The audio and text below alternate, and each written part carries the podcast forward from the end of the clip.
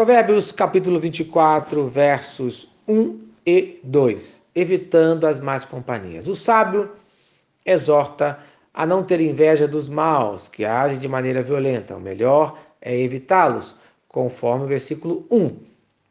Não tenhas inveja dos homens malignos, nem queiras estar com eles. Isto é, um homem bom não deve invejar de maneira alguma o progresso do ímpio, pois esse progresso é algo passageiro, conforme os Salmos número 37, versos 1 e 2. Não te indignes por causa dos malfeitores, nem tenhas inveja dos que praticam a iniquidade, pois eles dentro em breve definharão como a relva e murcharão como a erva verde. Isto é, entenda, a relva é um gramado verde que em Israel nasce no inverno, que parece muito saudável, mas murcha com o calor do verão.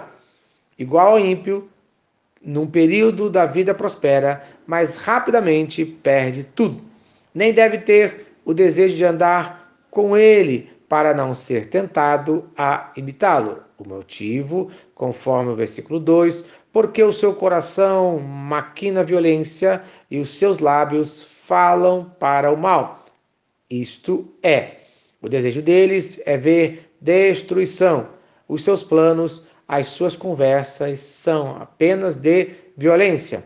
Outra má característica dos pecadores é a sua boca terrível, conforme Salmo capítulo 5, versículo 9, pois não tem ele sinceridade nos seus lábios.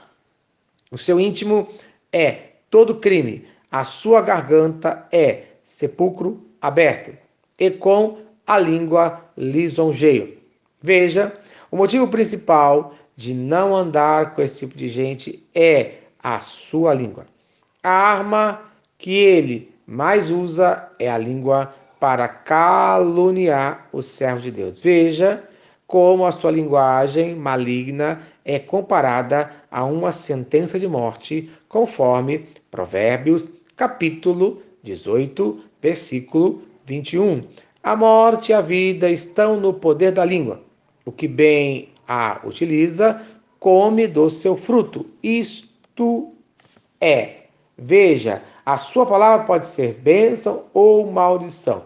A palavra do servo de Deus tem que ser bênção, mas conforme fala o livro da carta do apóstolo Paulo em 1 Coríntios, no capítulo 15, versículo 33, não vos enganeis, as más companhias corrompem os bons costumes. Então, para não ter a sua língua corrompida, fuja das más companhias e seja abençoado em nome de Jesus. Amém. Certa mensagem abençoou a sua vida. Compartilhe com quem você ama. Vamos orar? Senhor Deus, obrigado por mais um dia de vida. Abençoe com quem eu ando. Guarde a minha vida das más companhias, no nome de Cristo Jesus. Amém. Eu sou o pastor Eloy, sou pastor da Primeira Igreja Batista em São Miguel Paulista, localizada na rua Arlindo Colasso, número 85, no centro de São Miguel Paulista, São Paulo. E lembre-se, Deus no controle sempre.